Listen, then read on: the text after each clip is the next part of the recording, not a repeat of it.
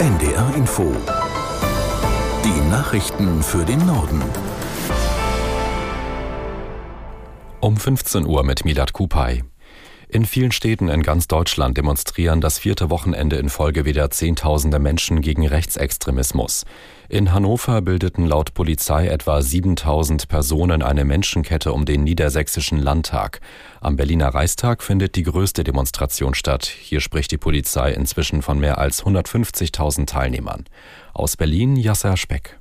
Es sind viele Familien gekommen. Junge Menschen und Alte demonstrieren hier gegen Rechtsextremismus und gegen die AfD. Die Initiative Hand in Hand hatte zu der Demonstration aufgerufen. Diesen Aufruf haben bislang über 1700 Organisationen unterschrieben. Die ursprünglich geplante Menschenkette rund um das Reichstagsgebäude findet heute nicht statt. Das bestätigte eine Sprecherin der Initiative. Durch die hohe Zahl der Demonstrierenden sei dies nicht mehr möglich gewesen. Deshalb soll nun eine symbolische Geste die Menschenkette ersetzen. Die Demonstrierenden wollen ihre Hände heben und so vor dem Reichstagsgebäude symbolisch die Brandmauer bilden. Die Protestaktionen der Landwirte gegen die Agrarpolitik in Deutschland gehen weiter. In Frankfurt am Main versammelten sich heute früh mehrere hundert Bauern mit ihren Fahrzeugen zu einer Protestaktion um den Flughafen. Nach Polizeiangaben war die Aktion deutlich kleiner als angekündigt. Bei einer Protestveranstaltung in Bremerhaven hatten am späten Abend bis zu 70 Trecker unangemeldet die Hafeneinfahrt blockiert. Zwei Fahrzeuge waren dabei auf eine Absperrung zugefahren. Laut Polizei mussten sich mehrere Beamte in Sicherheit bringen.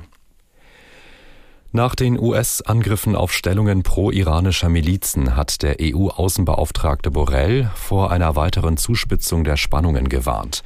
Der Nahe Osten sei ein Kessel, der explodieren könne, sagte er am Rande eines informellen EU-Außenministertreffens in Brüssel. Borrell rief alle Beteiligten auf, sich darum zu bemühen, eine Eskalation zu vermeiden. Vor knapp einer Woche waren bei einem Drohnenangriff in Jordanien drei US-Soldaten getötet worden. Gestern hatten die US-Streitkräfte mit Luftschlägen gegen Ziele im Irak und in Syrien reagiert. Mindestens 34 Menschen sollen ums Leben gekommen sein. Hannovers Oberbürgermeister Onay hat sich dafür ausgesprochen, in Innenstädten höhere Parkgebühren für große und schwere SUVs und Geländewagen zu verlangen. Mit Blick auf die Verkehrssituation hierzulande vertritt auch die Deutsche Umwelthilfe diese Ansicht. Bundesgeschäftsführer Resch sagte auf NDR Info, es gehe außerdem darum, die Bedingungen für den Kauf großer Autos zu überprüfen.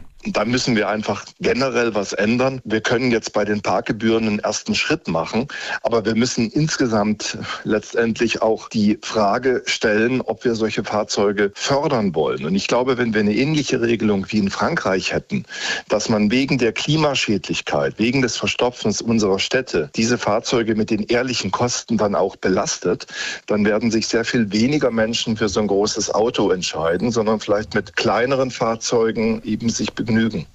Der Bundesgeschäftsführer der Deutschen Umwelthilfe Resch auf NDR Info.